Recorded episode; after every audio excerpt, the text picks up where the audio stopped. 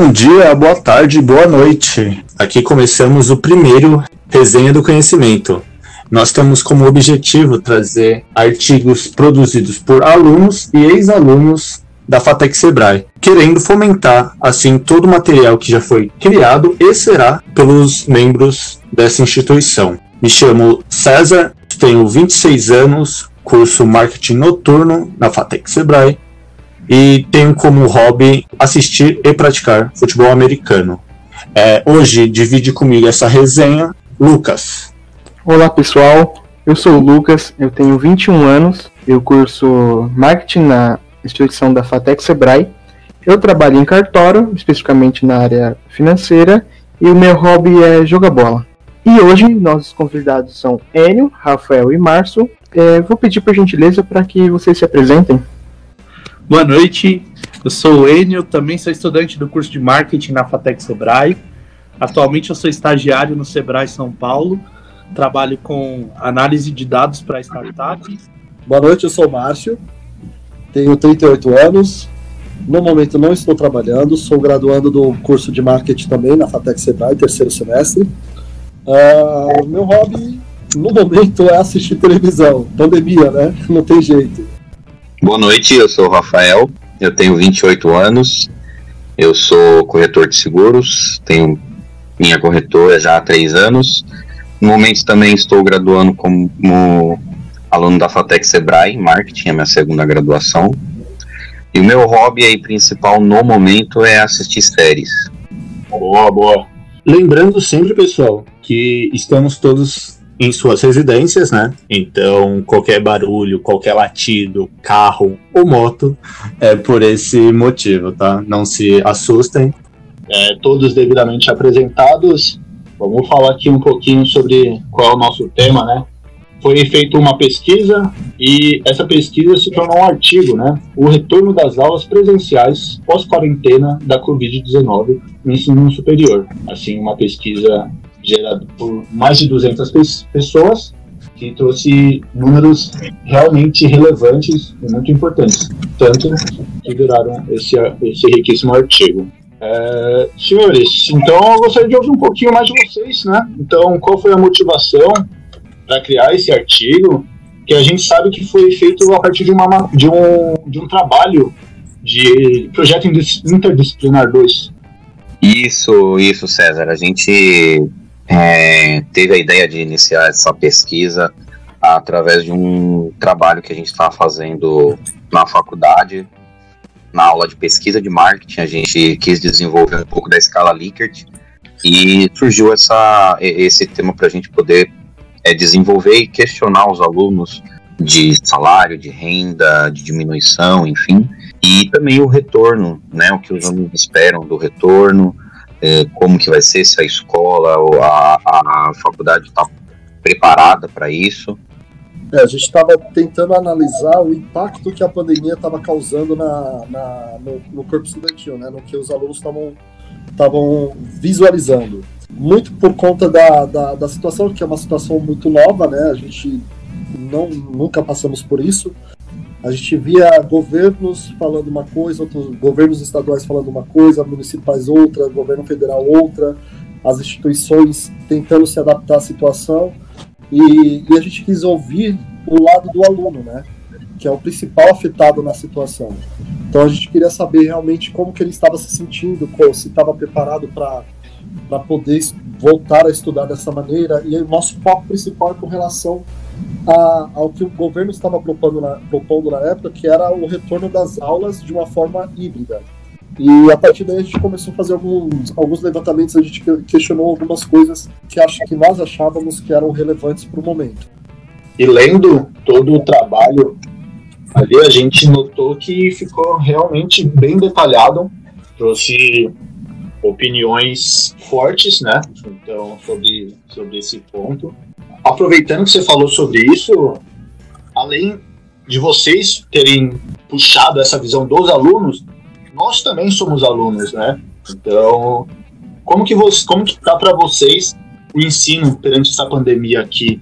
É, não digo nem a questão de voltar, mas como que vocês estão enfrentando, como que está sendo aí para vocês esse esse período extremamente inédito, né, pra gente. Olha, César, eu acredito que a, qualidade do ensino ela foi afetada concordo com o que o Enio disse, eu acho que assim, a qualidade do ensino caiu muito.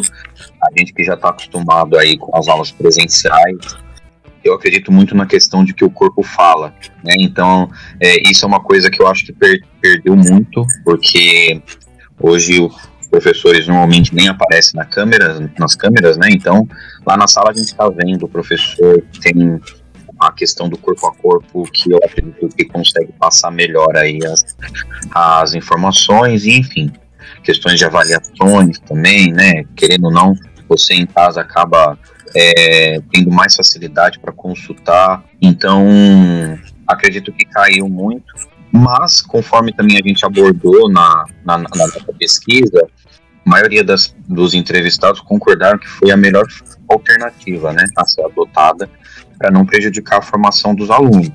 A gente também abordou isso na, na, na pesquisa, que ao retornar é, deve ser feito um, um resumo de tudo isso que a gente perdeu, é, uns exercícios mais focados nas matérias que foram tratadas em casa, é, enfim, os entrevistados concordam com isso.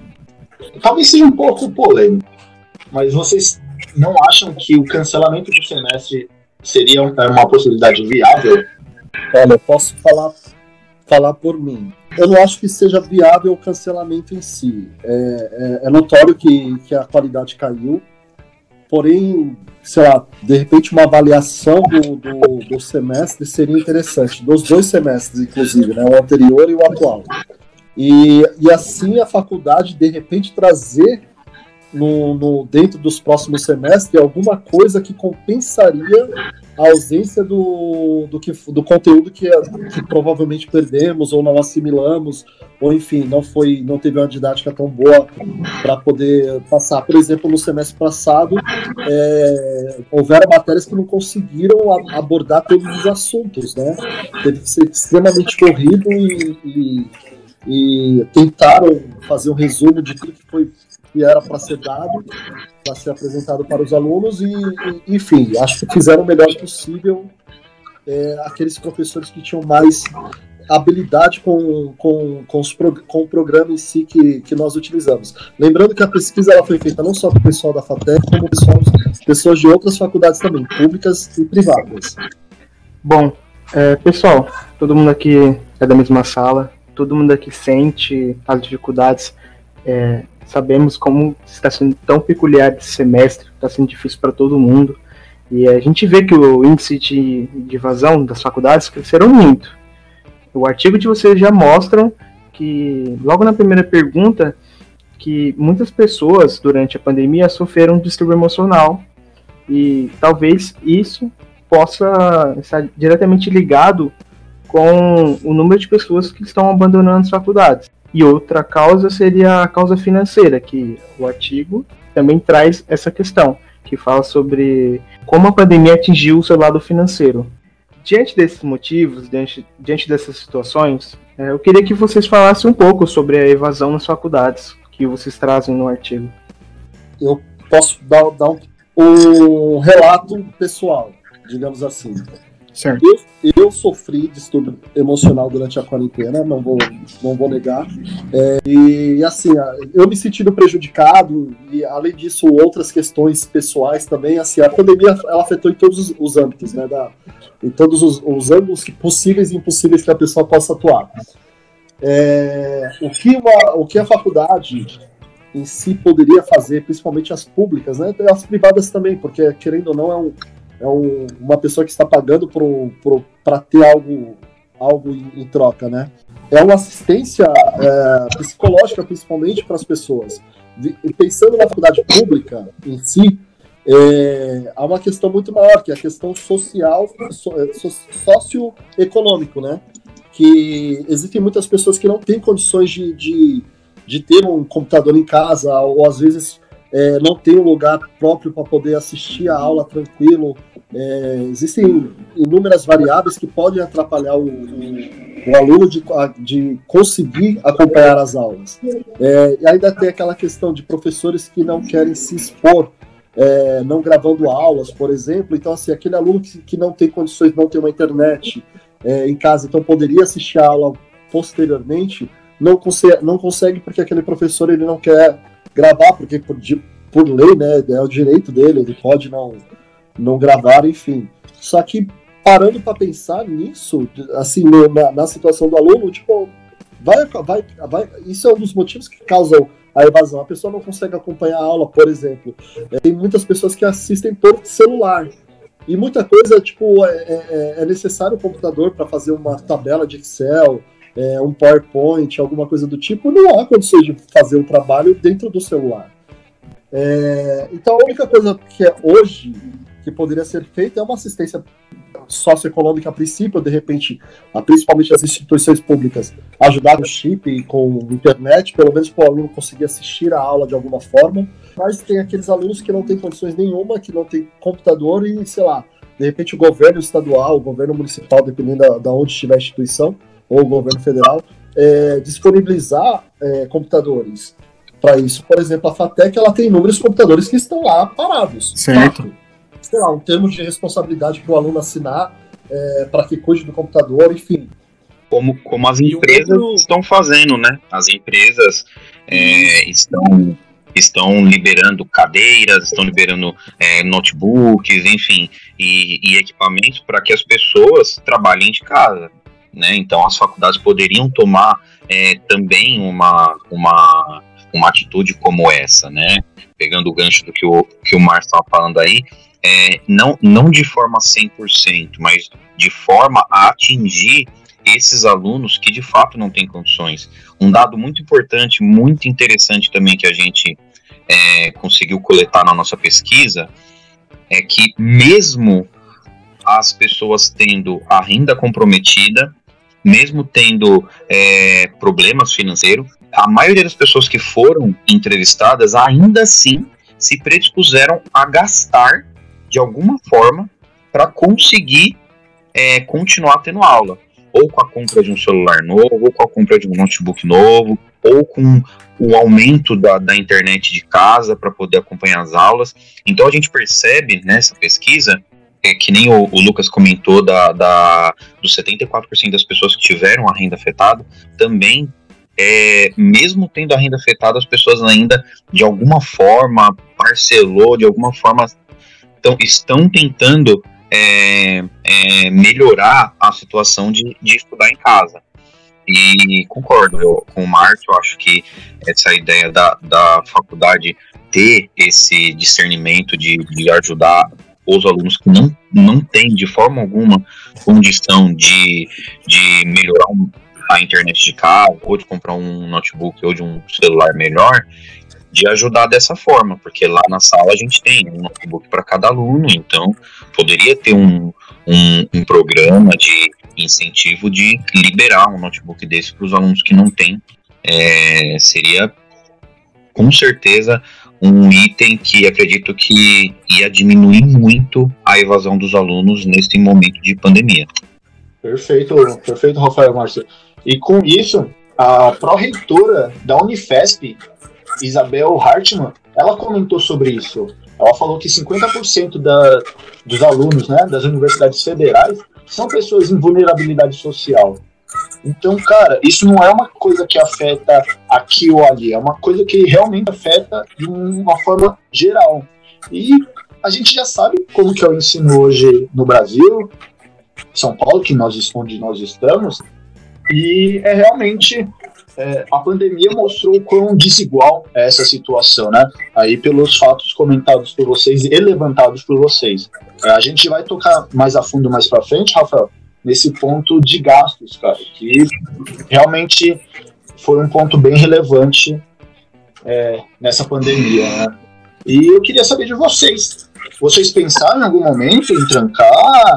Vocês pensaram em falar, cara, não tá dando para mim, é, até o momento, não, eu não, não, eu não pensei em, em desistir, mas é, eu não me encaixo nessa parcela de pessoas que infelizmente não têm a condição de manter aí os estudos é, de casa. Mas só que sabemos também pela pesquisa que a gente fez que não foi só motivo financeiro ou de não ter o equipamento, que fez com que as pessoas desistissem, né, e, ou pensassem em desistir.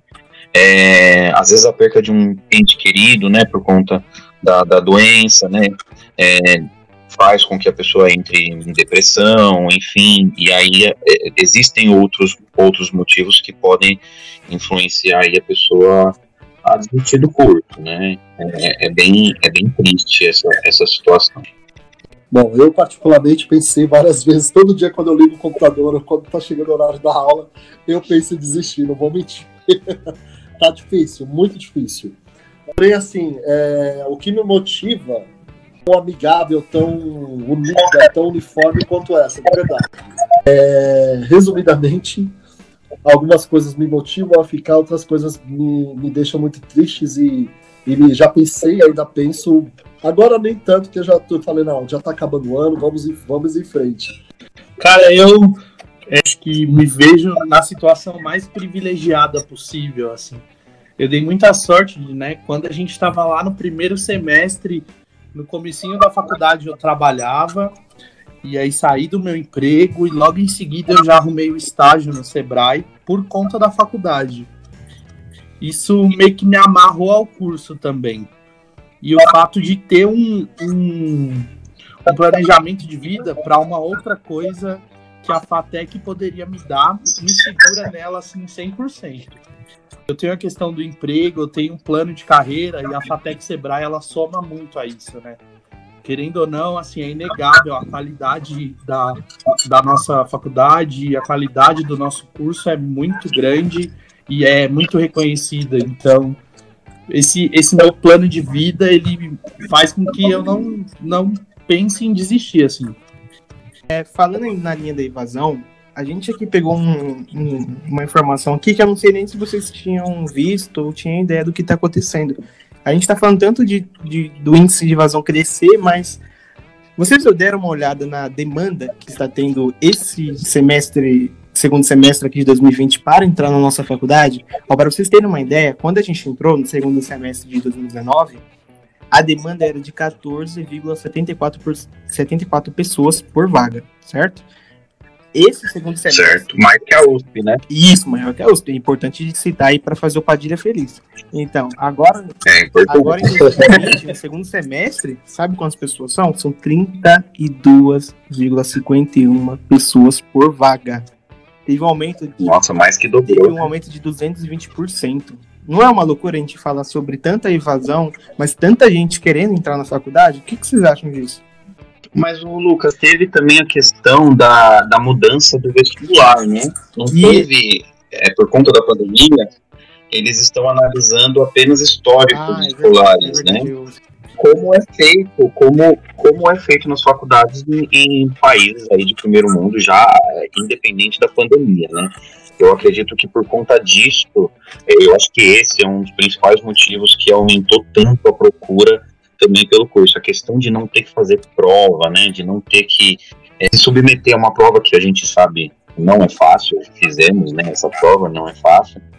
E é claro, tem a questão da nossa, da nossa nota né, do curso, é, pelo MEC, enfim, por ser um dos melhores mesmo de São Paulo. Então, Sim. as pessoas, é claro que olham com outros olhos mesmo, mas eu acho que a questão do, da mudança do vestibular contribuiu para esse aumento aí de pessoas à procura do curso. Muito me preocupa, já pegando gancho, é, é assim, eu não me aprofundei é, para poder opinar de fato com conclusão, enfim, com propriedade. Muito me preocupa essa forma de avaliação se ela está sendo excludente, né? Não é a mesma coisa você comparar o currículo de alguma pessoa de, de uma escola particular, de gabarito, enfim, com uma pessoa que, estola, que estuda uma escola pública, por exemplo, que tem que trabalhar, então, assim, o, o, me preocupa essa situação de como, de que forma foi, a, foi feita a avaliação. Eu não me aprofundei, não posso, é, não posso falar com propriedade, porém é, uma, é, um ponto a ser questionado, né? Um ponto a ser, a ser analisado de repente no próximo projeto. É, essa é a importância. Vira um novo podcast. Essa é a importância das cotas, é, né? Eu acredito que tem que continuar as cotas por conta desse, desse problema que o Márcio tá falando Isso. mesmo. É, na verdade, Rafa, o, o Centro Paula Souza ele não utiliza o sistema de cotas, né? Ele utiliza o sistema de bonificação de pontuação a partir de alguns critérios. Então, se você entra na questão racial, você tem uma bonificação em cima do número de questões que você acertou no, vestibul no vestibulinho ou no vestibular, se for ETEC ou FATEC. Se você é aluno que estudou integralmente em escola pública, você tem mais uma bonificação, mas é tudo com base nos seus acertos. Ah, entendi. Se você já, já sai em desvantagem, se você acerta menos, a tua bonificação ela é sempre menor do que a do outro que por algum critério ou outro também consegue a bonificação. Entendi. Mas só que aí nesse sistema de, de análise de histórico, como que será que está sendo feito com essa questão de bonificação? Porque também tem que ter, né? É, eu, eu não sei, eu também não, não, não pesquisei sobre o assunto, mas eu acredito que. Pois é, aí que tá, né? Foi, foi uma coisa atípica, ocorreu nesse semestre, e até hoje, pelo menos, a gente não viu nenhum tipo de transparência nesse processo. É. Eu cheguei a questionar é, um dos nossos coordenadores sobre esses dados, sobre essas informações, até para trazer aqui no podcast, mas ele não conseguiu me fornecer os dados a tempo. Então essa é a resposta que eu tenho para dar por enquanto. Entendi. Boa, não, pô, sensacional. É, sensacional, digo, até, até esse movimento que vocês fizeram pelo podcast, é muito bacana. Caras, é, Márcio, tô plenamente de acordo. É, faz sentido, mas também tem todo um viés é, de cautela, né, sobre esse método, mas era um método a ser é, colocado em prática, né? Porque até se a gente pensasse em uma prova online, talvez fosse muito mais prejudicial do que esse implementado agora no segundo semestre de 2020. E isso tem uma relação mais do que lógica com a renda, né?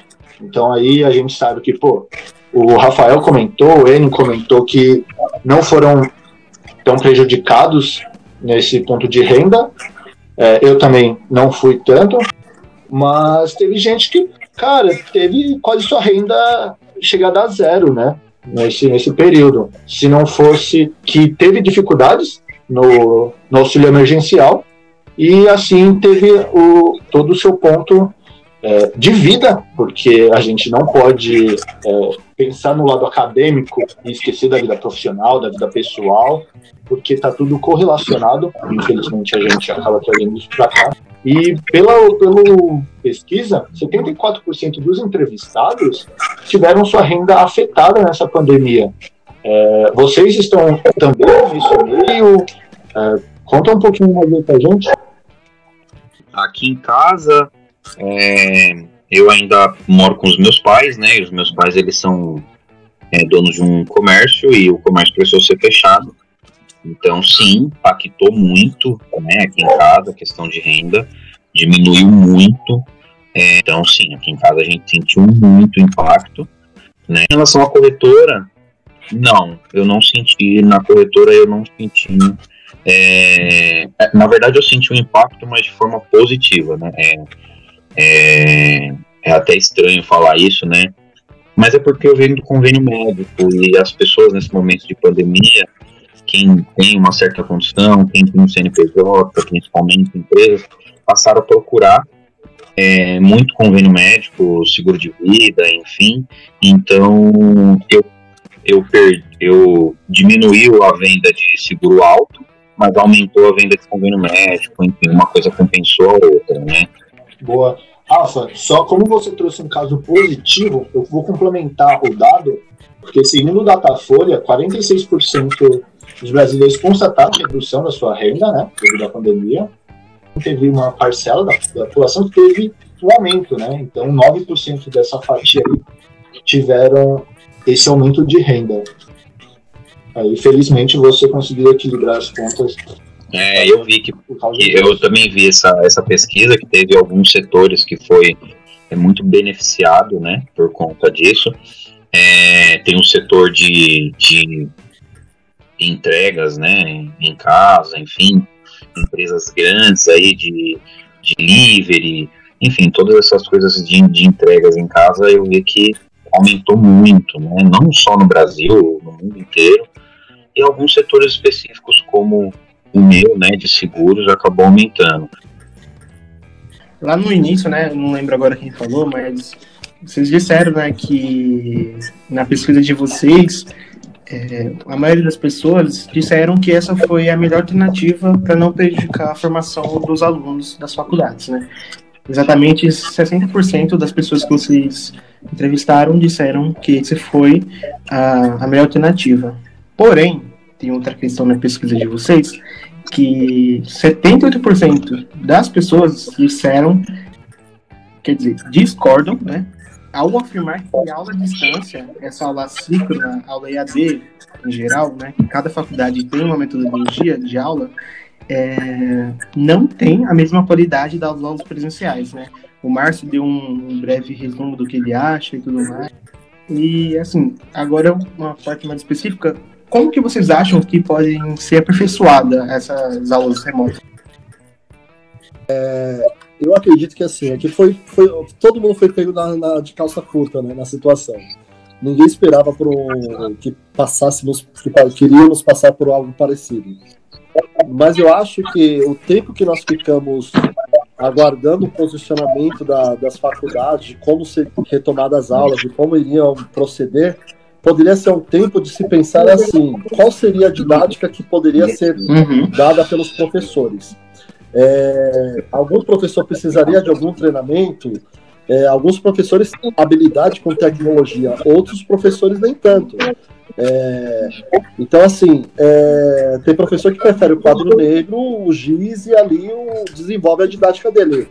Agora, quando coloca alguma coisa como projetor, é, mesmo em aula, em aula presencial, né, projetor e por aí vai, ele se sente meio que intimidado, digamos assim.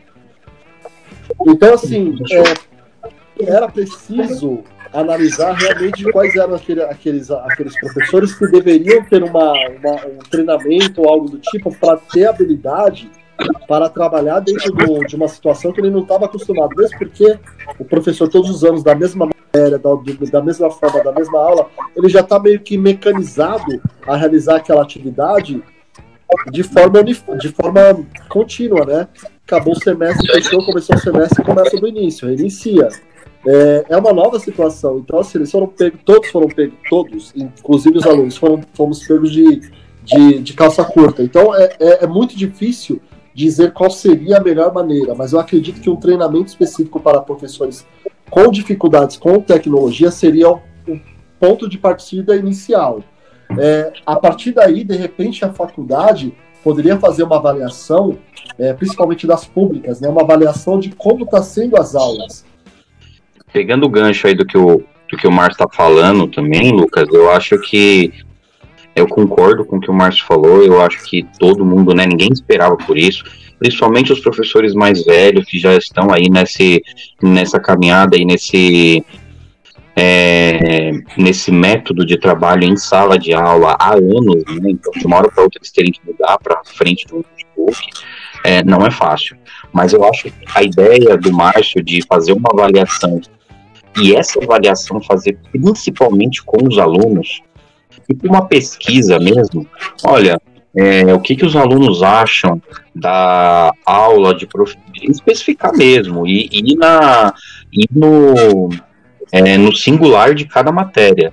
Para quê? Para usar esses dados de forma assim, olha, a matéria X, Y, Z, o professor consegue, mesmo estando é, de casa, passar o conteúdo de uma forma agradável, legal, a gente se interessa, a gente gosta de ficar na frente do computador ou no celular, é, tendo a aula desse professor. Agora, a matéria A, B, T, estou dando um exemplo, aí o professor já não consegue prender muito bem o aluno, usa um método que a gente não está gostando, não está confortável em ficar, e fazer essa fusão. É, é, imagina, no nosso caso, né, a FATEC, com essas informações na mão e conseguir conciliar esses professores que estão conseguindo passar essas matérias é, de forma que prendam a nossa atenção, conciliar com os professores que não estão conseguindo. De repente, existia aí um treinamento de professor para professor. Né? Eu acho que essa ideia que o Márcio deu é é fantástica. Inclusive, eu já tinha pensado nisso também, no sentido de um professor ajudar o outro, né? Ah, olha, eu uso esse método que os alunos estão gostando, e, e os outros professores que não estão conseguindo tentar seguir da mesma forma. Eu acho que isso é, é um ponto que poderia ser melhorado é, partindo dos, dos coordenadores né, do curso. Seria bem interessante, ao meu, meu ponto de vista, é bem interessante se o aluno tivesse essa opção, principalmente aqueles que têm, é, digamos assim, uma dificuldade em locomoção. Por exemplo, temos alunos na nossa sala que moram a 30 e poucos quilômetros da faculdade, né? Para se locomover fica difícil. Um dia de chuva, por exemplo, de São Paulo, uh, que a gente sabe que trava tudo, há problemas com, com transporte público, enfim. É, seria interessante se as aulas fossem gravadas, se as aulas fossem transmitidas ao vivo. De repente, isso poderia fazer com que o aluno não perdesse conteúdo, uh, agregasse no, no, currículo, né? agregasse na situação. É, é, porém, no, no, nada, nada se compara a você sentar na mesa da, da sala de aula e ver o professor dar a aula, né, fazer a explicação do conteúdo e por aí vai na, durante a aula. Eu acredito assim, né? Mas pode ser uma alternativa bem bacana para acrescentar, não transformar como uma, no, uma nova opção. Então, pessoal, é, falando sobre a parte de recursos que, né, recursos necessários que a gente fala para acompanhar a aula e etc. É, o artigo de vocês na pesquisa mostra que, que 35% dos alunos que responderam pesquisas tiveram que ter algum gasto, que ter algum custo para acompanhar as aulas. A gente tem outro dado que é 74% dessas pessoas que responderam a pergunta é, tiveram renda afetada, como foi dito anteriormente. Então a gente pode dizer que algum aluno, acho que foi o Rafael que falou anteriormente, alguém que teve a renda afetada ainda teve que ter algum gasto para acompanhar as aulas qual a visão de vocês, a percepção de vocês é, de um aluno que não tem é, um recurso suficiente para acompanhar a aula, né? Que nem o, o Márcio falou anteriormente. Tem aluno que está acompanhando pelo celular. Aí a gente tem uma aula de Excel. Imagina a dificuldade dessa pessoa para se desenvolver na aula. É, e também um pouco, eu queria que vocês falassem um pouco assim, como que a faculdade poderia auxiliar nesse, é, nessa parte de, de recurso eu fico bem incomodado, né? Que eu sou, eu já tive um projeto social educacional e quando você não dá oportunidade de, de, de igualitárias, né, diz assim, é muito triste, né? Eu me sinto assim. E, mas é muito complicado você não pensar no, no, no, no todo. Eu acredito assim, quando uma pessoa da sociedade ela não está sendo assistida pelo, pelo poder público, principalmente nós que estamos dentro, pensando em nós que estamos dentro da faculdade pública, quando nós não somos assistidos pelo poder público, né, a sociedade, para mim, não, não, não funciona, a sociedade não existe. E aquilo que, a gente tinha, que eu tinha dito no início, né, deveria ter sido pensado, deveria se pensar é, o que se fazer com essas pessoas que têm dificuldades com, com acesso a, aos conteúdos, né? É, sei lá, uma bolsa auxílio, um computador doado, momentaneamente até as aulas voltarem, até a gente voltar ao normal de fato? Eu concordo muito com o Márcio, eu acho que seriam é, medidas que não desprenderiam de grandes investimentos por parte do, do, do da FATEC, por parte do SEBRAE, seriam é, equipamentos que já estão lá mesmo, parados, desligados todo o tempo. É, enfim, era, é mais uma questão de querer fazer que uma questão de, de, de dinheiro, de verba, de investimento. Então, caras, a gente falou bastante sobre alunos. É, como vocês veem a questão de professores? A gente falou ali um pouco sobre tecnologia, né? Então, alguns podem ter um problema tecnológico ou ter uma certa dificuldade, mas como vocês acham que isso afetou para um, um, professor dar a aula dele? Vocês acham que nós, alunos, também conseguiríamos ter alguma parte para melhorar a questão das aulas?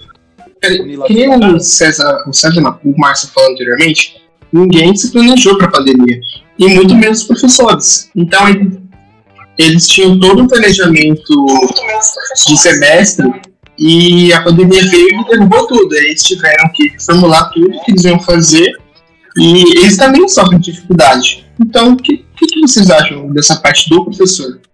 Então, é, eu vou usar uma, uma fala do Márcio aqui anterior. Ele disse: olha, quando o professor tem a didática na mão, não importa se está no presencial, se está no EAD, ele consegue passar o que ele precisa passar, assim. Mas também, já acrescentando mais um, um ponto de vista, é, não podemos deixar de, de, citar que os alunos precisam também interagir, né? Porque não é fácil para o professor estar tá na frente do computador e não vendo ninguém, dando aula para frente para uma tela, né? É, com um monte de avatar, é, falando sozinho, é, e não sabe se está sendo ouvido ou não, se está sendo captado ou não. Então, a importância do feedback realmente dos alunos, de estar presente, de estar participativo, é, de estar contribuindo com, com, com o assunto, né? E agora queria, assim, é, saber um pouco sobre a experiência de vocês nesse momento. A gente sabe que está sendo um pouco difícil, mas eu queria que vocês contassem alguma coisa importante que vocês acham dessas aulas, é, um lado positivo que vocês olham, já que a gente, né, até agora assim, falou um pouco mais sobre as, as partes negativas. É, teve até uma hora que o Márcio falou disso, falou, ah, uma, uma das coisas que me incentiva a não desistir é a sala ser muito unida, etc. E, e aí eu também me veio isso na cabeça que o Lucas acabou de falar. Falou, olha, a sala é bem unida, mas isso a gente deve muito ao próprio Márcio, porque ele que realmente une todo mundo, realmente conversa com todo mundo, realmente sempre dá atenção. A gente tem um grupo, né, no, no, no WhatsApp com muita gente, pessoas até que não são da nossa sala, que, que só fazem uma matéria ou outra, né, estão lá. E o Márcio sempre procura ajudar todos, responder todos. Eu, às vezes, não consigo acompanhar o grupo de tanta mensagem, mas o Márcio está sempre ali acompanhando, então é uma coisa muito importante e é uma coisa muito legal. Esse é um ponto, respondendo a sua, a sua pergunta, Lucas, que faz com que, é, acho que eu e muitas outras, pessoas, muitas outras pessoas da sala é, se sentem é, acolhido, né, e confortável no, na, na aula e, e, e, não perde essa vontade de, de continuar.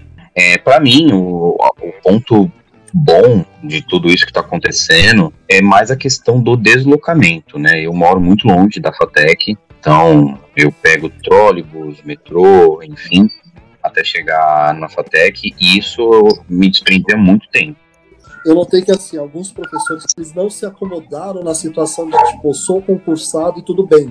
É, alguns professores eles procuraram se adaptar à situação, à situação. É, isso mostra que tipo é, não é porque você tem um, um, um, trabalho que teoricamente está assegurado, enfim, vai te fazer te, se acomodar. Então isso ficou bem bacana. Ao meu ver, é aquilo, aquela questão de amor por profissão. Isso para mim é um ponto muito positivo né, de estar preocupado com o aluno, que, de, de parar para ouvir o aluno, de estar sempre disposto a, se precisar, me manda e-mail, me manda WhatsApp, disponibilizar telefone pessoal. Cara, lado bom, sinceramente, eu não tenho nada a levantar, não. Mas a união da sala ela se provou realmente diferenciada nesse ponto. Boa, boa. Então, só, só seguindo, né? Quanto o artigo ele foi publicado em agosto e atualizando o número sobre o coronavírus, tanto em São Paulo quanto no Brasil. números de ontem, dia 29 do 10, é, 39.119 óbitos em São Paulo e no Brasil, infelizmente, 159 mil mortos. É, Cuidem-se, continue se protegendo. Estamos chegando ao final do nosso podcast. Quero agradecer de coração a participação dos nossos participantes aqui. Foi uma honra é, conversar sobre esse tema importantíssimo. E fale um pouquinho onde a gente consegue encontrar o, o artigo de vocês, todo o trabalho, que eu, com certeza vai ser enriquecedor. Uh... Não, inclusive, eu quero falar uma coisa. A gente está esperando o Márcio lançar uma, uma página oficial aí para debater assuntos né, de sociais, causas que, que são Boa, boa. relevantes pra gente e a gente precisa do, do olhar crítico do Márcio. Então a gente começa aqui uma campanha, Exato, lança, lança Marcião. Fala, Marcel. Fala, Marcel. iniciada a campanha lá Para acessar aí o nosso artigo, você vai lá no Google, digita revista Fatec Sebrae em debate.